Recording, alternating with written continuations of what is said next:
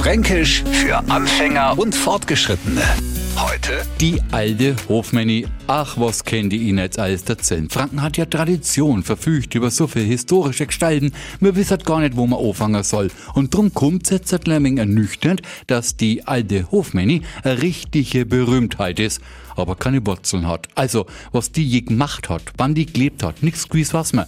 Anderes aber gewiss ist was gnadenlos peinlich, skandalös, dass am anderen vor lauter Schand die Sprache verschlagen geht, dann blabbern mir nur Munde weiter.